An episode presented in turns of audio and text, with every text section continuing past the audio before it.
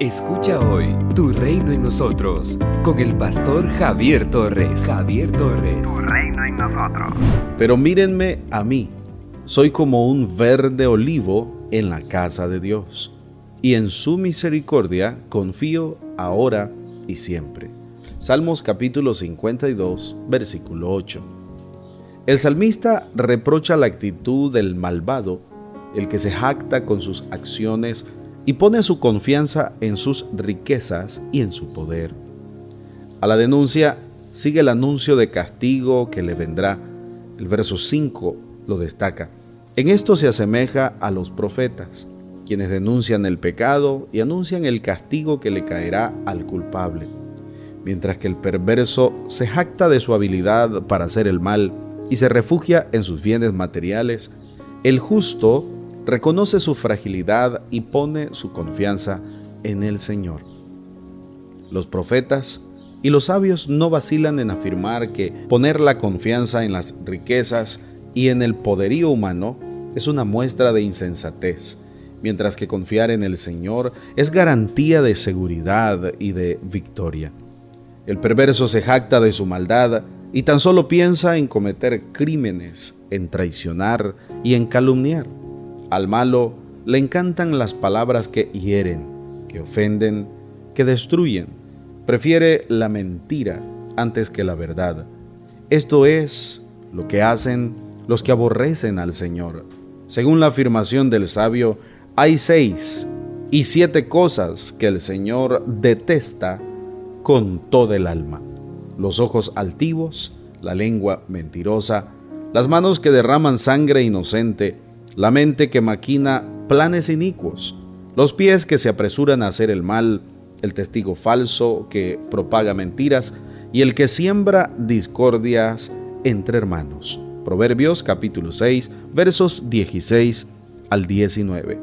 Por eso, el Señor destruirá al perverso, mientras que al justo le extenderá su protección.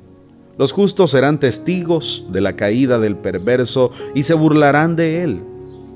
Este versículo 7 presenta el contraste entre el perverso que confía en las riquezas y en el poder y el justo que se refugia en nuestro Dios.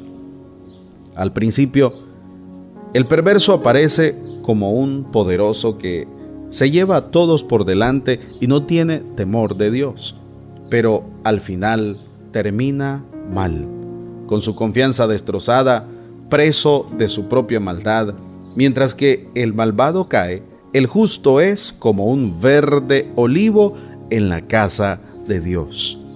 El olivo aguanta las sequías mucho mejor que otras plantas y se usa como símbolo de la vida porque tiene la capacidad de retoñar, mientras que el malo es desarraigado de la tierra de los vivientes, el justo reverdece en la presencia del Señor.